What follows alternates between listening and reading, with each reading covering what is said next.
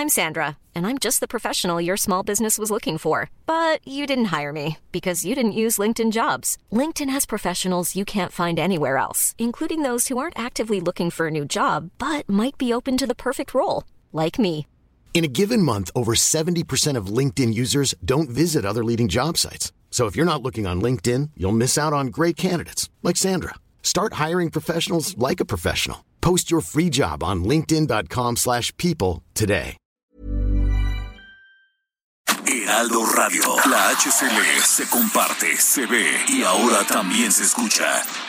13 de mayo de 2022. Yo soy Alejandro Cacho y le agradezco que nos acompañe en este día, en este día en el que tenemos eh, emociones encontradas y anuncios que hacerle a usted esta noche en torno a lo que viene, a lo que viene en Heraldo Media Group y a lo que viene para varios de nosotros. Por lo pronto, Sofía García, ¿cómo estás? Muy bien, también como tú, con sentimientos encontrados, muy feliz, ¿no? Sí. Por todo lo que viene, por lo que no vamos a, al rato a decir, pero, pero pues sí, así, así, así hay momentos en los que no sabes, ¿no? Todo ahí acumulado, pero bueno, feliz. En Pues- este viernes 13, Viernes 13 de, De terror. de mayo. ¿De terror o no? De no, bueno, por las películas, ¿no te acuerdas de esa película Sí. Viernes 13? Y es, como es como una fecha y... Pero de terror por lo que está ocurriendo también en el, En el país. De, de terror por lo que ocurre en la República Mexicana, gracias a quienes nos eh, sintonizan a través de la cadena nacional de Heraldo Radio y a quienes nos sintonizan por la televisión también en el 151 de Sky, 161 de... eh, no, 151 de Easy, 161 de Sky y en el 606 también de eh, Star TV. Gracias a todos por sintonizarnos. Así que en esta noche de viernes 13 comenzamos.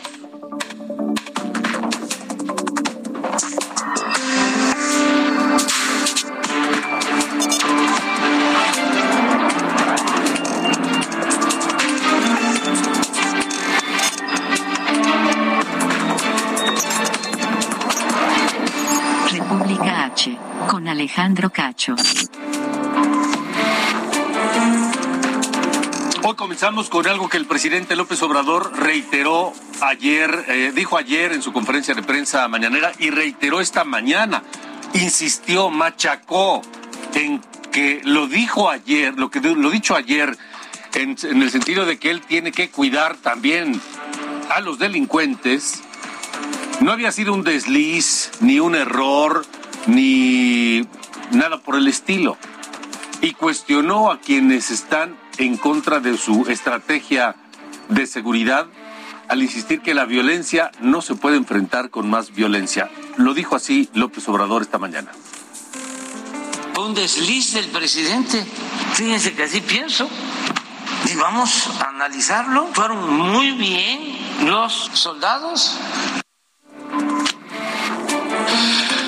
Y bueno, el eh, presidente dice, no fue un desliz, hay que cuidar a los delincuentes porque también son seres humanos, solo que al presidente pues este se le olvidó cuidar a más de 120 mil mexicanos que hoy están muertos y no tendrían por qué estar muertos, porque alguien los mató. Claro. Se le olvidó cuidar a más de 100 mil desaparecidos, que alguien los secuestró o los mató y que no debió haber ocurrido. Y, y nos podemos seguir contando así a Por eso cuántos que era un desliz, ¿no? Mucha gente... No, Sí. fue un desliz y no. Y no, no fue un desliz. No fue un desliz. Más de 120 mil muertos en lo que va del gobierno de López Obrador. Carlos Pena, director de T-Research. ¿Cómo estás? Buenas noches. ¿Qué tal, Alex? Muy buenas noches. Así es, 120.103 para ser exactos al corte del día de ayer, más los que se acumulen hoy y el fin de semana, mi querido Alex. Estamos hablando de que ya prácticamente estamos en la cifra muy cercana a todos los que se llevaron a cabo o se cometieron en el sexenio de Felipe Calderón, en aquel sexenio de la guerra, tú sabes, de la guerra de Felipe Calderón que le titularon, donde hubo 120.563. Repito la cifra, en este sexenio, 120.103. Estamos prácticamente a 450, que a este ritmo estamos llegando a la siguiente semana al romper ese récord eh, de tener más que todo el sexenio de Felipe Calderón junto. Sí, en aquel sexenio efectivamente que decían es que era la guerra, la guerra contra el narcotráfico, la guerra contra la delincuencia y López Obrador llegando llegó a la presidencia de la República prometiendo que acabaría con la guerra y acabó con la guerra pero no con los muertos. Así es, y que lo iba a hacer con abrazos, no precisamente con balazos. Y parece que ni balazos ni abrazos, más bien están haciendo correr al ejército, esas imágenes terribles que acabamos de ver hace un par de días, eh, y pues no hay solución. Y insisto, a este ritmo, a este ritmo que aunque el presidente diga hoy o ayer o los días que ha repetido que han disminuido los homicidios, pues 120 mil ahí están, ya están, ya son de él. Esos ya no se los quita nadie. En el supuesto de que a partir de mañana no existiera un solo homicidio en México, lo cual veo muy, muy, muy poco probable, estaríamos hablando de que este ritmo estaríamos superando los 200 mil, Alex, casi 210 mil, en el, y, el, y, y rompiendo el récord histórico del sexenio, que es el de Enrique Peña Nieto con 156 mil. A este ritmo, vuelvo a insistir, a final de año, principios del año que entra, ya estaríamos sobre los 150. ¿De qué forma es como principal, de acuerdo a los números, es como han muerto principalmente estos más de 120 mil mexicanos que no deberían haber sido que alguien los mató, como decíamos hace un momento? Así es, es, es como es la, la, incidencia es homicidio doloso siempre, normalmente el 80%, 85% es con arma de fuego. El 79% de las personas que murieron son hombres, son entre edades de entre 16 y 29 años y bien, y, un dato curioso, con niveles de escolaridad bajos. Prácticamente te estoy definiendo, mi querido Alex, el perfil de la persona que recluta la delincuencia organizada para sus temas de narcotráfico y delincuencia. Prácticamente te describí el perfil. En una guerra que ya se acabó oficialmente. Eh, en voz del presidente, pero pareciera que está más viva que nunca. Por lo menos en el, en, el número, en, la, en la numeralia de las muertes diarias. Carlos, ¿hay algún otro país del mundo que en este momento mantenga un ritmo así de muertes? No, eh, podríamos considerarlo o, compararlo con el tema de muertes por cada 100 mil habitantes. Si hay algunos todavía que tienen más que, México, por ejemplo, de, América está todavía Honduras y que tiene más. Salvador los ha logrado disminuir. Salvador por muchos años fue el país más violento del mundo. Llegó a tener hasta 32 este, muertes por cada 100 mil habitantes. México no, no está tan lejos. México tiene 27. 27 muertes por cada 100 mil habitantes es muchísimo. Pero digamos que todavía no estamos en el peor del mundo. Sin embargo, el número, el número como tal, por decirte un ejemplo, este, en Honduras o en El Salvador matan 100, pero al mes. Lo que pasa es que es menos población. Aquí estamos matando 100 diarios y no pasa nada. Realmente salimos a decir que vamos muy bien. Que eso es otra parte del discurso oficial que sorprende cuando el presidente dice, vamos bien y los índices delictivos están, están eh, a la baja, están eh, mejorando, dice López Obrador. Es que, es que es muy, lo voy a decir con sus palabras y asumo la, ahora sí que la declaración mía, es, es muy tramposo decir eso porque lo que compara es, eh, eh, disminuyeron los homicidios, así ah, con respecto a qué, con respecto a ayer, es que ayer hubo 112 y hoy hubo 98.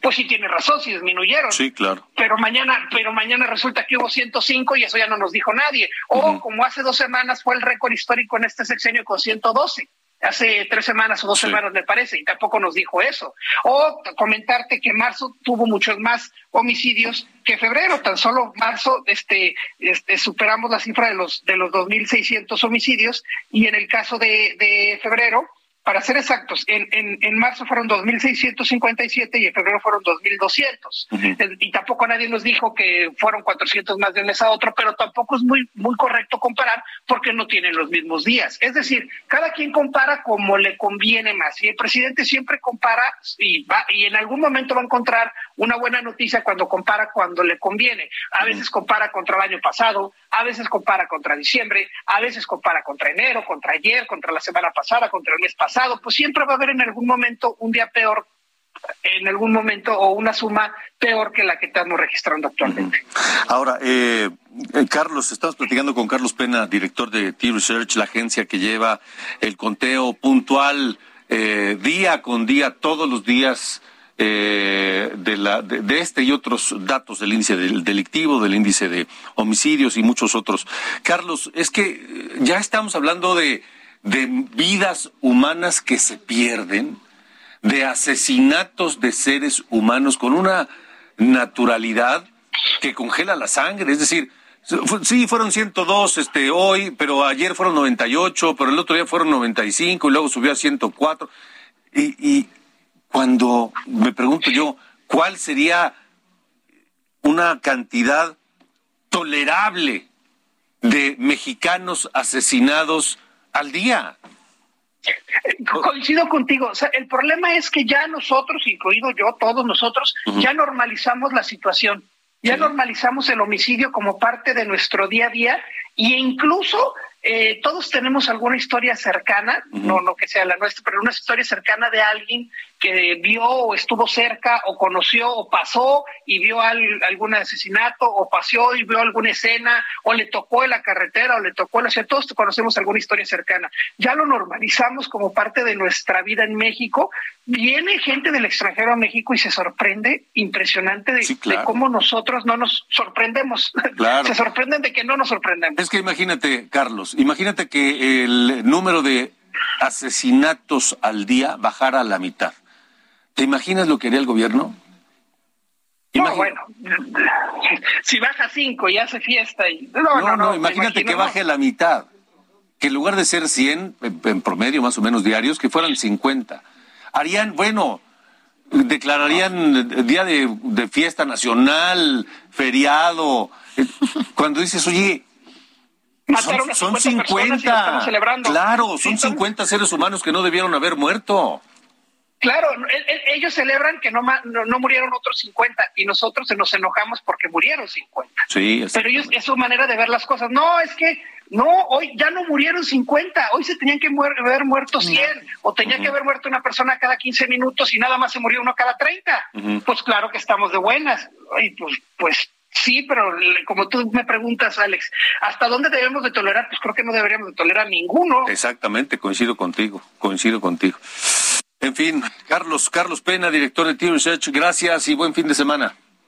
Fuerte abrazo a todos en la mesa, cuídense mucho. Hasta luego. Son las ocho con doce minutos tiempo del centro de la República Mexicana.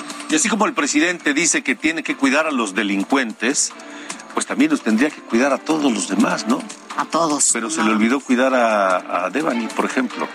Vale, sí, está esta situación que además cada día tiene un capítulo nuevo, ¿no? Este, parece, una, parece una novela de terror, ¿no? Sí, podrían hacer lamentablemente una serie con este tipo de, de, bueno, con este tema en particular, el presidente Andrés Manuel López Obrador, además aseguró que los índices delictivos en el país, ahora qué dices, que nos tienen que cuidar, bueno, pues finalmente bajaron, así también como la letalidad en el actuar de las Fuerzas Armadas. Vamos a escuchar lo que dijo el presidente. Ahora, 94 fallecidos en enfrentamientos. En estos cuatro años, poco menos, ha habido menos muertos que en un año de Calderón en enfrentamientos. Mira, con lo que comentabas, vamos a Nuevo León ahora, donde justo hoy el presidente sostuvo una reunión con los padres de esta joven fallecida, de Bani Escobar, el gobernador Samuel García, autoridades de la Fiscalía Estatal y el subsecretario de Seguridad Ricardo Mejía. El reporte completo lo tiene nuestra compañera Dani García. Las autoridades federales y estatales se comprometieron a colaborar y trabajar en coordinación para esclarecer las causas de la muerte de Devani Escobar. Así lo dio a conocer el subsecretario de Seguridad, Ricardo Mejía, en rueda de prensa, tras sostener una reunión de poco más de dos horas con la Fiscalía General de Justicia, el gobernador del estado de Nuevo León, Samuel García, y la familia de Devani Escobar. Mejía explicó que incluso presentarán resultados una vez a la semana. Señaló que la intención es establecer un mecanismo de trabajo y colaboración que permita llegar a la verdad de los hechos y, en su caso, hacer justicia. Se acordaron varios puntos, como formalizar la colaboración de la Secretaría de Seguridad y Protección Ciudadana con la Fiscalía General de Justicia del Estado de Nuevo León. Asimismo, se establecerá un oficio por parte de la Fiscalía al Tribunal Superior de Justicia de la Ciudad de México para que el Instituto Forense pueda ayudar en los dictámenes de las necropsias que se han desarrollado y, en caso de necesitarse, recurrir a más peritajes para tener mayor certeza de qué fue lo que ocasionó la muerte de Evany Escobar. Otro acuerdo alcanzado fue que la Fiscalía Especializada en Feminicidios colaborará con el Centro Nacional de Inteligencia y el área científica de la Guardia Nacional para dar un seguimiento en temas técnicos. Mejía agregó que la Fiscalía General de Justicia señaló que se analizarán los errores que pudieron haber cometido por la misma durante las investigaciones del caso de Devani. Para esto, se agotarán los procesos administrativos y se integrarán carpetas de investigación para desprender las responsabilidades penales. Informó desde Monterrey, Nuevo León, Daniela García para Heraldo Media Group. Bueno, y de regreso al tema de la conferencia mañanera, el secretario de la Defensa Nacional, Luis Crescencio Sandoval, también expuso que los elementos del ejército no actuaron con uso de la fuerza tras ser perseguidos en Nueva Italia, Michoacán, debido a que se trataba de civiles no armados. Vamos a escuchar lo que dijo. Hay que resaltar que cuando identificamos que la gente no tiene armas, no se actúa eh, contra ellos. La ley establece la gradualidad en la que debemos de actuar y también establece eh, este, cómo debemos de actuar en contra de los delincuentes.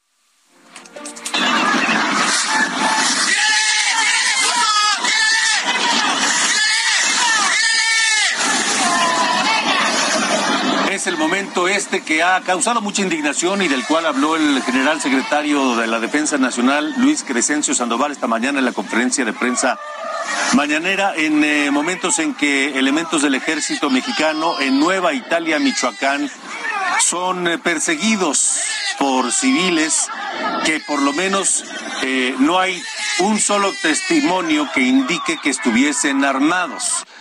Y ese, ese hecho esas escenas donde estos eh, civiles que, todos sospechamos que están al servicio de la delincuencia organizada, al servicio del narcotráfico, pues se repelen con agresiones, gritos, pero no con armas aparentemente a los elementos del ejército mexicano, han indignado a todo mundo y han eh, provocado críticas al ejército mexicano.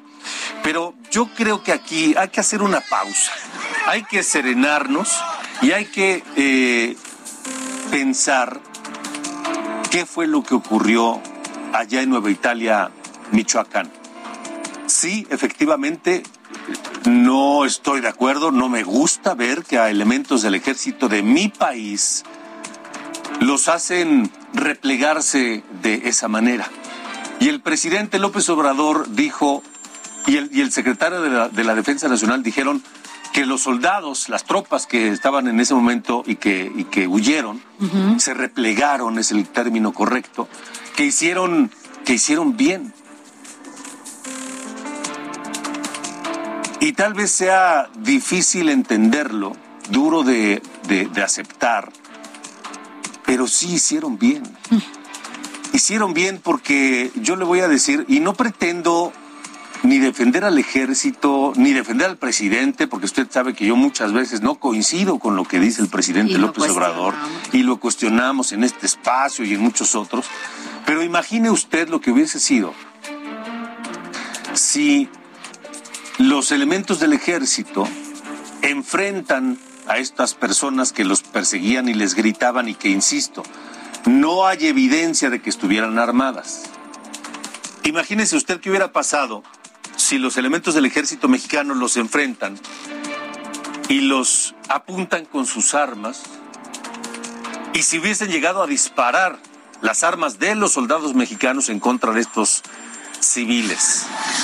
Imagínese lo que hubiera ocurrido si además alguien hubiera resultado lesionado o hubiera sido muerto por balas de algún soldado mexicano. Estaríamos hablando de una narrativa completamente distinta. Estaríamos hablando de una acción de represión del ejército mexicano, de soldados del ejército mexicano contra civiles aparentemente desarmados. Estaríamos hablando, y, habría voces, por supuesto, hablando de que el Estado represor contra civiles inocentes y desarmados, que solo estaban expresando y, rechazando la presencia de los, de los soldados mexicanos. Porque hay que recordar también, si, quitan las imágenes, se los voy a agradecer. Porque además hay que, hay que tomar en cuenta que el ejército mexicano, como todos los ejércitos del mundo, se rigen bajo leyes, acuerdos, códigos internacionales de actuación y de respeto a los derechos humanos. Y que eh, una de las principales obligaciones de cualquier ejército de cualquier país es no agredir a población civil desarmada. A nadie, a ningún civil, pero menos cuando esté desarmado ese civil.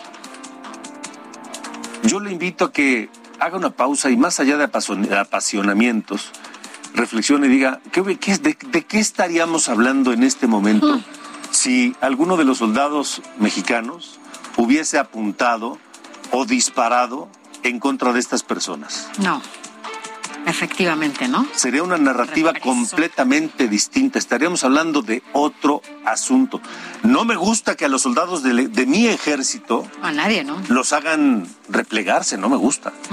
No me gusta lo que ha ocurrido en otros episodios en que los desarman, en que los someten, en que los humillan, en que los golpean, en que los amenazan. No me gusta. No lo acepto y no lo aceptaré jamás.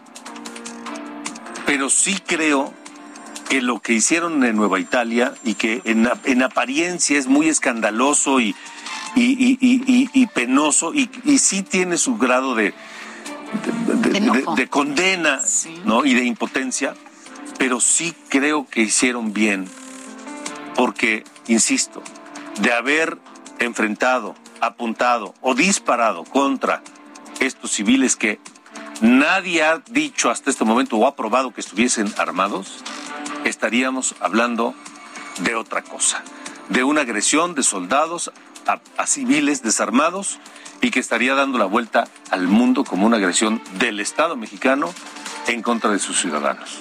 Así es, el escenario sería sí, otro, distinto, y la narrativa. muy distinto. Entonces, solo, solo fuera de apasionamientos y además hay que considerar que en este momento este país está polarizado y los que están a favor de López Obrador eh, están completamente radicalizados, igual que los que están en contra de López Obrador están radicalizados en sus opiniones. Y eso favorece a que episodios como este los veamos con el apasionamiento, con la óptica de la de la, de la radicalización y no con la serenidad que se requiere para afrontar este tipo de cosas. Serenidad que debo de reconocer sí tuvieron los soldados mexicanos allá en Nueva Italia. Y lo hicieron, ¿no? Y lo hicieron. Como tenían que hacerlo, como dices. Pues sí. 8 con 22. Tamaulipas, en República H. Vámonos a más temas y ahora hasta allá, hasta Tamaulipas, porque allá, en donde desde la tarde de este viernes se registraron varios bloqueos, bueno, pues ha habido mucho que decir también allá en ese estado. Vámonos con mi compañero Arnoldo García, quien tiene toda la información. La carretera Victoria-Monterrey se encuentra bloqueada en dos puntos por miembros de la columna Pedro José Méndez en protesta por los intentos de detención de Cesario Leal Moncada, dirigente de la columna, y el alcalde de Hidalgo, Juan José Contreras Castillo, señalado como presuntos responsables de diversos delitos. Ese mediodía, al norte de la capital de Tamaulipas, agentes de la Fiscalía General de Justicia intentaron ejecutar una orden de aprehensión en contra del presidente municipal de Hidalgo, Juan José Contreras, acusado del delito de lesiones en contra de un servidor público, así como en contra de Cesario Leal Moncada, dirigente de la columna Pedro José Méndez, como presunto responsable de los delitos de delincuencia organizada, despojo, ataques a las vías de comunicación y otros. La diputada Noemí Estrella Leal, quien iba con ellos en la camioneta, narró que policías intentaron detenerlos, pero se negaban a mostrarles una orden de aprehensión, por lo cual hicieron una maniobra y lograron evadir a los policías que querían detenerlos. Como respuesta a ellos, miembros de la columna armada efectuaron bloqueos en la carretera Victoria-Monterrey en dos puntos, en la entrada al poblado Santa Engracia y otro más en el ejido Escobedo y para ello también quemaron pacas de alimento para granado y utilizaron vehículos pesados. Desde Tamaulipas, para Heraldo Media Group, Arnoldo García. Gracias, gracias Arnoldo García. Le debo decir también que esta noche hay una volcadura de una pipa en la autopista eh, México-Pachuca y que ya va uno de nuestros compañeros motorreporteros en camino para allá. Eh, ya tenemos algunos datos de lo que está ocurriendo en vivo en ese sitio y le vamos a informar. Si puede evitar la autopista México-Pachuca, hágalo, está bloqueada. Regresamos.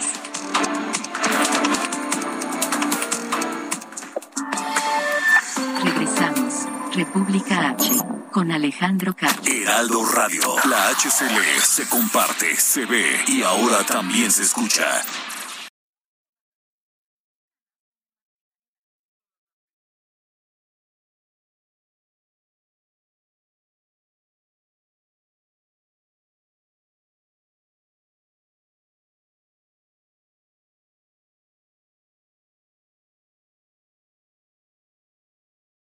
Heraldo Radio 98.5 FM, una estación de Heraldo Media Group, transmitiendo desde Avenida Insurgente Sur 1271.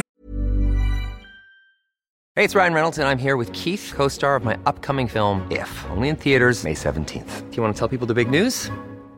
All right, I'll do it. Sign up now and you'll get unlimited for $15 a month in six months of Paramount Plus Essential Plan on us. Mintmobile.com slash switch. Upfront payment of $45 equivalent to $15 per month. Unlimited over 40 gigabytes per month. Face lower speeds. Videos at 480p. Active Mint customers by 531.24 get six months of Paramount Plus Essential Plan. Auto renews after six months. Offer ends May 31st, 2024. Separate Paramount Plus registration required. Terms and conditions apply if rated PG. Torre Carrachi con 100.000 watts de potencia radiada.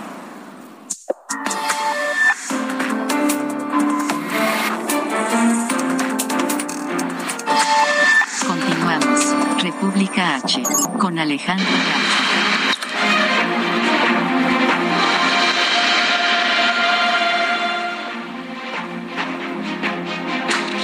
Bueno, en un momento más vamos a la autopista México-Pachuca, o ya estamos ahí con, con nuestro compañero, eh, sí, en el kilómetro 17. Mario Miranda, tú estás allá. ¿Qué ocurre esta noche en la México-Pachuca? Hola, ¿qué tal Alejandro? Buenas noches. Pues sí, efectivamente nos encontramos en el kilómetro 17 de la autopista México-Pachuca, donde esta tarde pues se suscitó la volcadura de una pipa la cual contenía gas LP. Por unos momentos pues se registró la fuga de esta, del gas de esta pipa, la cual fue controlada inmediatamente por los bomberos del municipio de Catepec. En estos momentos se encuentran realizando pues las maniobras, los trabajos porque están pasando el gas LP a otra pipa para posteriormente realizar el retiro de, de esta pipa ya cuando esté fuera de peligro. Vamos a platicar con Victoria, que es la directora de Protección Civil y de Bomberos de Catepec. Sí, buenas noches al auditorio. Bueno, básicamente para comentarles. Seguimos en maniobras. Estamos, como bien lo comentó su compañera, estamos pasando de, de un autotanque al otro autotanque. Eh, el gas, nos comentan que está el gas LP, nos comentan que venía la pipa de 17 mil litros cargada aproximadamente un 90%. Ya cuando tengamos niveles bajos incluso podamos llegar a no tener ya residuo dentro de, de la pipa central, de la pipa que genera eh, este accidente, ya estaremos procediendo a levantarla. Todavía falta un- unos trabajos de varias horas. Queremos reanudar de, de forma rápida la, la- la circulación, pero sin embargo, bueno, pues estamos tomando todas las precauciones para poder hacer esta actividad sin ningún riesgo. Muchas gracias. Yo, este, nada más dime de, en qué sentido es eh, el bloqueo. ¿Es Pachuca-México o México-Pachuca? Es en ambos sentidos. Ah, en Alejandro. ambos. La realidad, el, el tráfico ahorita se encuentra desde Indios Verdes hasta aquí al kilómetro 17, son aproximadamente de Indios Verdes a este sitio 10 kilómetros. Mm. También desde la caseta de la México Pachuca a este punto está cerrado la vialidad. Pues hay que evitar, hay que evitar, usted que nos escucha a través del 98.5 de radio, de Heraldo Radio en, eh, en el Valle de México, evite, evite esa autopista, por lo menos en las próximas horas. Gracias, Mario Miranda. Seguiremos pendientes. Buenas noches. 8 con 32.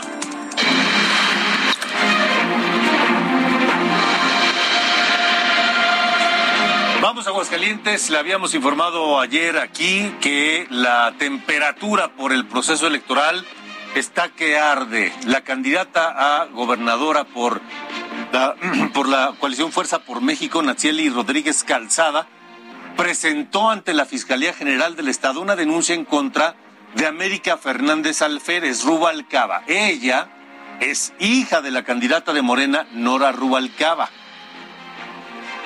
Esta es la historia. La candidata a la gubernatura de Aguascalientes del partido Fuerza por México, Nachieli Rodríguez Calzada, presentó ante la Fiscalía General del Estado una denuncia en contra de América Fernanda Alférez Rubalcaba, hija de la candidata de Morena, Nora Rubalcaba Gámez, por enriquecimiento ilícito, lavado de dinero y defraudación fiscal, entre otros delitos. Documentos entregados ante la autoridad judicial competente señalan que América Alférez cuenta con propiedades no reportadas en sus declaraciones patrimoniales, cuyos valores son muy superiores a los ingresos declarados como servidora pública. De acuerdo a la denuncia y a documentos a los que tuvo acceso República H, Alférez Rubalcaba adquirió en 2009 un terreno de 600 metros cuadrados localizado en La Tomantina, municipio de Jesús María, Aguascalientes, en donde tiempo después edificó una casa con palapa y alberca. En su declaración patrimonial se registra que América Fernanda Alférez Rubalcaba ocultó a las autoridades anticorrupción esas edificaciones y sus valores de construcción al no reportarlas cuando se separó de su encargo como directora de amparo de la Fiscalía General del Estado de Aguascalientes. De acuerdo con el estado de cuenta del impuesto predial con número de folio 6505, América Fernández Alférez solo declaró ser propietaria de un terreno sin construcción de 600 metros cuadrados con un valor catastral de 12 mil pesos. Como directora de amparos de la Fiscalía General del Estado de Aguascalientes, Alférez Rubalcaba percibía un salario anual de 439 mil 108 pesos, alcanzando un total de 2 millones 781 mil 017 pesos por los tres años que desempeñó el cargo. Sin embargo, el avalúo de la casa con palapa y alberca tiene un valor estimado de construcción de 5 millones 100 mil pesos, monto muy superior a los ingresos declarados por Alférez Rubalcaba. Suponiendo que la hija de la candidata de Morena, Nora Rubalcaba, hubiese destinado la totalidad de su ingreso a la edificación, aún tendría que explicar el origen de casi 2 millones 319 mil pesos. La candidata a la gubernatura de Aguascalientes de Fuerza por México denunció a América Fernanda Alférez Rubalcaba por los delitos de enriquecimiento ilícito, omisión en declarar su posesión o propiedad, defraudación fiscal y falsedad ante la autoridad. Nacheli Rodríguez confía en que la Fiscalía Estatal deslinde responsabilidades y aplique las sanciones que correspondan por los delitos cometidos por América Fernanda Alférez Rubalcaba. Antonio Vázquez, Heraldo Media Group. Esta noche agradezco precisamente a la candidata Natsieli Rodríguez Calzada que nos acompañe aquí en esta noche para, pues, cómo se dieron cuenta ustedes, eh, candidata, de esta irregularidad en el patrimonio de la hija de Nora Rubalcaba Gámez, la candidata de Morena. Buenas noches, Alejandro. Con mucho gusto de saludarte, de comentarte la situación que está ocurriendo ahora mismo en Aguascalientes. Mira, es de, de orden público esta propiedad debido a que eh, la propia familia Alférez Rubalcaba promociona en sus redes sociales esta, esta propiedad para renta de algunos eh, eventos que, que, se pueden generar, ¿no? O sea, es como negocio familiar. Así es. Entonces la, la promocionan en sus redes sociales y al darnos cuenta en el 3 de 3 de las candidatas, pues vemos que no está declarado. Eh, y si observamos que es, que es una propiedad que está a nombre de la hija de la candidata del Movimiento de Regeneración Nacional, la licenciada América Fernanda Alférez Rubalcaba, quien declara la posesión de un terreno en Breña, pero no la construcción de pues esta finca que pues aproximadamente tiene un valor de 5 millones 100 mil pesos. Entonces le, le dimos seguimiento a estos datos que son públicos y pues resulta que hay algunas inconsistencias que estamos pidiéndole a la Fiscalía del Estado aclare y resuelva, Alejandro. ¿La denuncia fue presentada ayer? Ayer, ayer la presentamos en la mañana y estamos en espera de que pues se le dé seguimiento a esta denuncia que estamos presentando. ¿Y ya hubo alguna reacción por parte de, de Nora Rubalcaba, la candidata de Morena, o de su hija América Fernanda Alférez Rubalcaba? Bueno, pues quiero comentarte, Alejandro, que toda la campaña hemos estado siendo víctimas de violencia política de género, incluso por el esposo de la candidata, quien ha sido ya sancionado por el Tribunal Electoral del Estado y sus continuas declaraciones eh, en contra de una servidora. Eh, han sido reiterativos. Quiero este comentarlo porque en caso de que pueda suceder eh, alguna situación en mi contra, pues yo creo que tendrán que investigarse directamente a ellos, porque han estado muy agresivos, muy violentos, pero no han salido a dar ninguna declaración al respecto de esta situación en la que se han visto involucrados, Alejandro. O sea, sobre esta denuncia no han dicho absolutamente nada. Se lo pregunto, estamos platicando con Natsieli Rodríguez Calzada, la candidata de Fuerza por México a gobernadora de Aguascalientes, y quien fue quien eh, presentó la denuncia en contra de eh, la hija de Nora Rubalcaba Gámez, que es la candidata de Morena también a gobernadora de Aguascalientes, y la denuncia contra su hija, contra América Fernanda Alférez Rubalcaba, es por los eh, delitos de enriquecimiento ilícito, lavado de dinero y defraudación fiscal que estará eh, investigando en los próximos días la autoridad allá en Aguascalientes. Y le pregunto esto eh, porque buscamos también a Nora Rubalcaba, la candidata de Morena, para conocer su versión y ella simplemente no quiso. No quiso responder, no quiso eh, darnos entrevista, ni ella ni su hija América Fernanda Alférez Rubalcaba no quisieron hablar, no quisieron dar entrevista, no quisieron, explicar eh, pues lo que tendrían que explicar frente al electorado de Aguascalientes que está eh, por decidir quién los gobernará los próximos seis años. Pues es muy lamentable, Alejandro, que estemos manejando un discurso de transparencia y de honestidad, de rendición de cuentas, y pues que al final del día, de, en una situación como esta, no, no se aclare. Yo creo pertinente que se nos aclare por qué la omisión de, de la declaración de este bien. Si ha sido eh, edificado de manera correcta, pues no habría ninguna forma de, de poder eh, acusarlas, pues. Pero ahí hay una falta de honestidad eh, y es lo que estamos pidiendo que la autoridad investigue, que llegue al fondo. Ahora, Natsieli, eh, díganos una cosa. Eh, la ley obliga a transparentar los el patrimonio de las candidatas, pero también de su su familia directa? No, el tema con la licenciada América es que ella fue funcionaria pública. Y todos quienes hemos tenido la posibilidad de servirle a la gente tenemos la obligación de rendir cuentas. Conforme cómo entramos a qué, cómo entramos, qué tenemos eh, al momento de asumir una responsabilidad y con qué nos vamos. Y aquí, precisamente, es la omisión que está ocurriendo. Que aquí en la declaración patrimonial podemos ver que declara que tiene un terreno y que lo adquirió el 14 de octubre y luego dice del año 2. O sea, hay varias inconsistencias que la, la autoridad deberá de, de calificar en este en este asunto porque sí sí hay muchas omisiones, Alejandro. De acuerdo.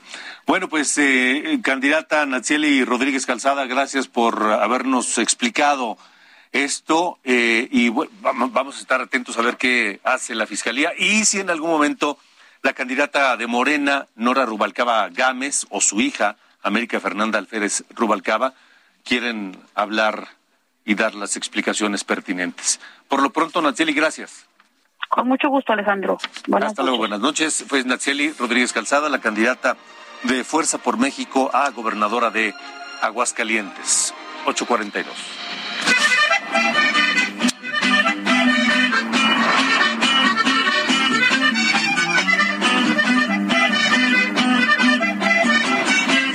Ruta 2022, Durango. Se realizó ya en Durango el segundo debate entre los candidatos a la gubernatura y quien tiene toda la información es nuestro corresponsal Ignacio Mendívil. En Durango se celebró el segundo debate del Instituto Electoral de Participación Ciudadana, donde los tres candidatos se presentaron. El de la Alianza va por eh, Durango, quien es Esteban Villegas Villarreal de la Alianza PRI-PAN-PRD, pues dejó muy en claro que es un hombre honesto, de familia, comprometido con la verdad y que siempre ha velado por los intereses de los duranguenses. Esto fue lo que nos dijo. Ustedes me conocen. Yo soy un hombre íntegro, soy un hombre leal. Le soy leal a mi familia, le soy leal a mis principios, le soy leal a lo que pienso y le soy leal a lo más importante que tenemos, que son todas nuestras familias de Durango. Por su parte, Marina Vitela de la Alianza Juntos Haremos Historia, Morena, Partido del Trabajo, Partido Verde, Redes Sociales Progresista, ella dijo que de la mano de Andrés Manuel López Obrador se pudiera transformar Durango y más con la inversión que se va a tener de agua, de esta agua potable, limpia y pura, que tendrá pues un abasto para nueve municipios y que de ahí detonará la comarca lagunera. El gran problema que tenemos en Durango se llama corrupción sin importar el origen del partido, si la gente fuera honesta y no robara a la gente de Durango, de, otras, de otra cosa estuviéramos hablando. Hoy estos robos han ocasionado y le han quitado los sueños a la sociedad. No solamente eso, le han quitado carreteras, le han quitado educación, le han quitado salud, le han quitado toda posibilidad. Y bueno, pues para finalizar, el movimiento ciudadano por eh, Patricia Flores Elizondo, ella remetió contra los otros dos aspirantes y los eh, catalogó de corruptos, de ineptos y de no lograr pues transformar a Durango cuando han podido hacerlo desde sus diferentes trincheras. Así las cosas, desde Durango les informa Ignacio Mendívil.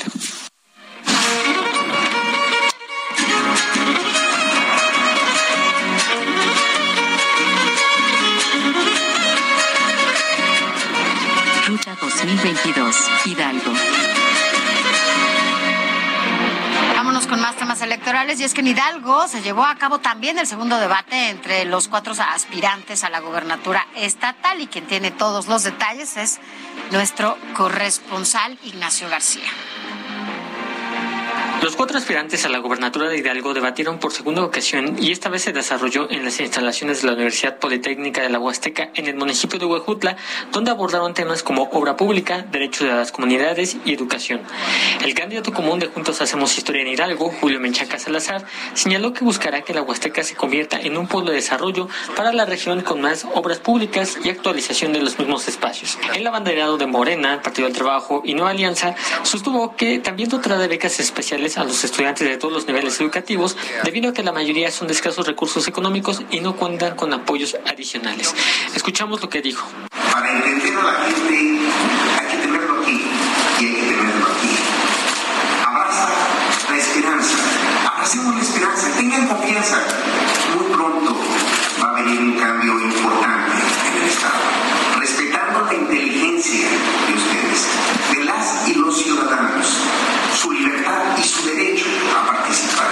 Está en nuestras manos, el presente y el futuro, sin retos, sin ayudas de memoria, con el corazón y con la mente, con la energía para sacar Hidalgo adelante. Por su parte, la candidata de la coalición Va por Hidalgo, Carolina Vigiano Austria, mencionó que se necesitan acciones contundentes para apoyar a las personas de escasos recursos y por ello construirá una nueva presa en la región que atienda a la población vulnerable. Asimismo, la aspirante de la gobernatura sostuvo que construirá una universidad intercultural en la Huasteca en la que se abrirá la carrera de medicina para las personas que radican en la región. Escuchemos lo que dijo. Un enorme rezago aquí en la Huasteca. Lo vamos a atender con una visión de desarrollo regional, una visión que contemple nuestras características. Conozco la Huasteca como nadie y para hablar de la Huasteca hay que haber nacido aquí. Quiero decirles en la Huasteca, vamos a hacer la presa de Tultitlán, de San Felipe Orizatlán. No es justo que en esta época tengamos sequía teniendo tantas aguas pluviales. Por su parte, el candidato Movimiento Ciudadano Francisco Berganza Escorza propuso la creación de una carretera especial que conecte Pachuca con la Huasteca y la Ciudad de México para que se pueda requerir el apoyo de los gobiernos estatales y del gobierno federal. En tanto, el candidato del Partido Verde Ecologista de México, José Luis Lima Morales, indicó que se debe construir un proyecto de educación ambiental para apoyar a los jóvenes y concientizar a las futuras generaciones sobre la importancia de evitar más incidentes ambientales. Informó para Hidalgo Media Group José García. Son las 8 con 47, continuamos en República H. Y vamos al Estado de México porque esta noticia es importante. El coordinador del grupo parlamentario del PRI, Elías Rescala Jiménez, un hombre cercanísimo al gobernador Alfredo del Mazo Maza, y quien eh, propios y extraños veían como posible candidato a gobernador en 2023, hizo hoy un anuncio en el que se baja y se descarta para ser candidato a gobernador en 2023. Así lo dijo el propio Elías Rescala Jiménez. Hay mucho trabajo por hacer en el Estado de México y la forma de responder a la confianza del señor gobernador es trabajar desde la legislatura, por el Estado y el gobierno hasta el último día. Es decir, no tengo otra aspiración que la de servir a mi Estado desde la Cámara de Diputados hasta el 2024.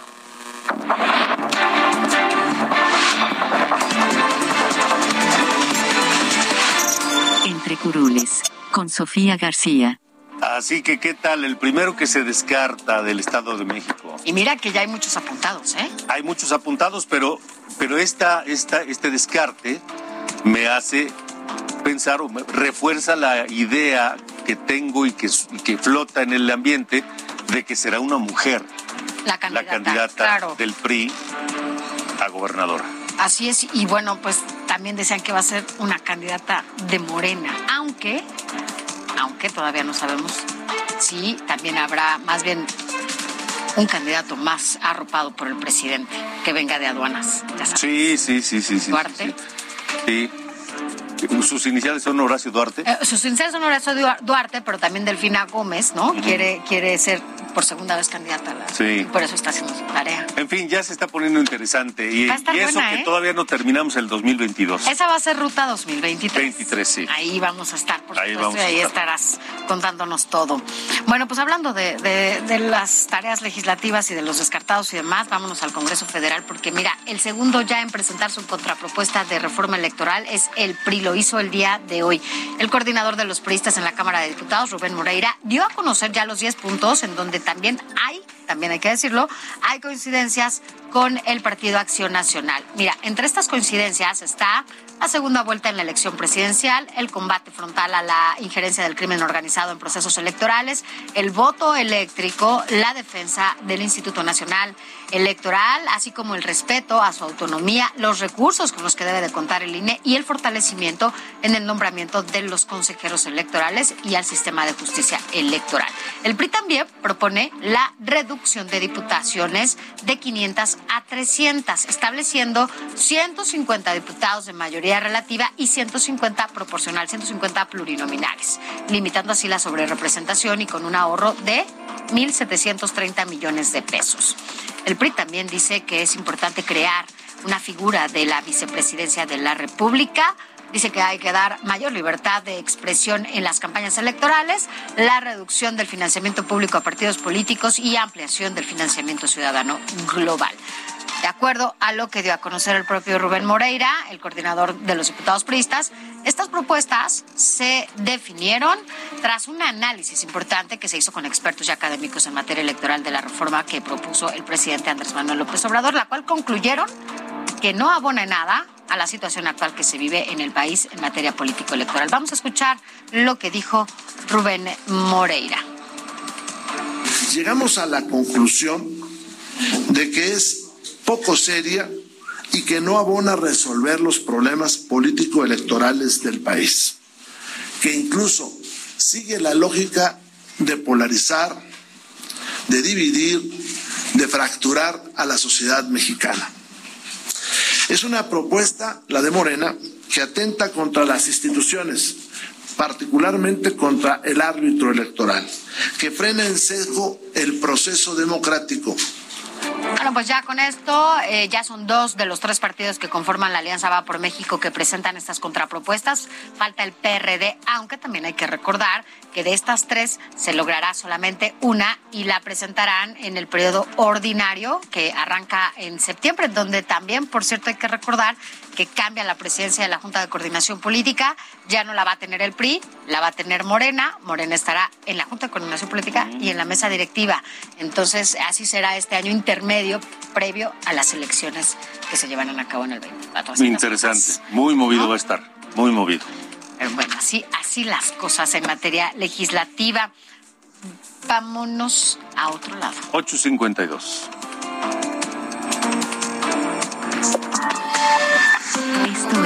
República H. El gobernador de San Luis Potosí, Ricardo Gallardo Cardona, se comprometió a dignificar los centros médicos y hospitales de todo el estado. En el Día Internacional de la Enfermería, Ricardo Gallardo dijo que una de sus prioridades es brindar seguridad laboral con basificación a todo el personal médico. E igualmente destacó que luchará por devolver a la Secretaría de Salud los recursos públicos que fueron desviados en anteriores administraciones.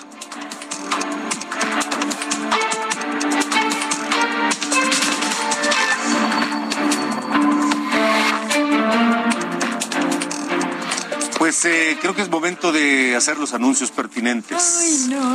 Yo eh, quiero eh, agradecer a toda la gente que nos ha seguido en este casi un año de transmisiones de República H, el habernos acompañado, el haber formado con nosotros este programa.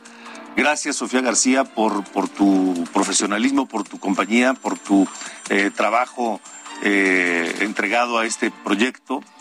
Eh, yo dejo República H y eso me implica eh, sentimientos encontrados. Y dejo República H porque Heraldo Media Group, Heraldo Televisión tiene otros proyectos y República H estará ahora encabezado por Sofía García, muchas gracias. A quien deseo todo el éxito, sé que, que así será, que tendrás éxito en esta eh, encomienda nueva. No, gracias a ti también por la confianza, por el equipo, por todo este respaldo que siempre me diste desde que arrancamos este proyecto. Ya tiene un año, ¿te acuerdas? Me acuerdo perfecto cuando estábamos un día antes ahí en el INE terminando Ruta 2021.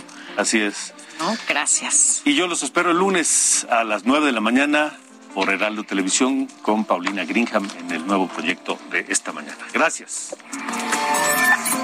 Esto fue República H con Alejandro Cacho. Heraldo Radio 98.5 FM, una estación de Heraldo Media Group, transmitiendo desde Avenida Insurgente Sur 1271, Torre Carrachi, con 100.000 watts de potencia radiada. The secret to summer ready skin is here. Osea's number one best selling Andaria algae body oil, clinically proven to instantly improve skin elasticity and transform dry skin to silky, soft, and unbelievably glowing. Its signature scent of freshly squeezed grapefruit, cypress, and mango mandarin transports you to sun kissed summer days. Get healthy, glowing skin for summer with clean vegan skincare from Osea. Get 10% off your first order site wide with code GLOW at OseaMalibu.com.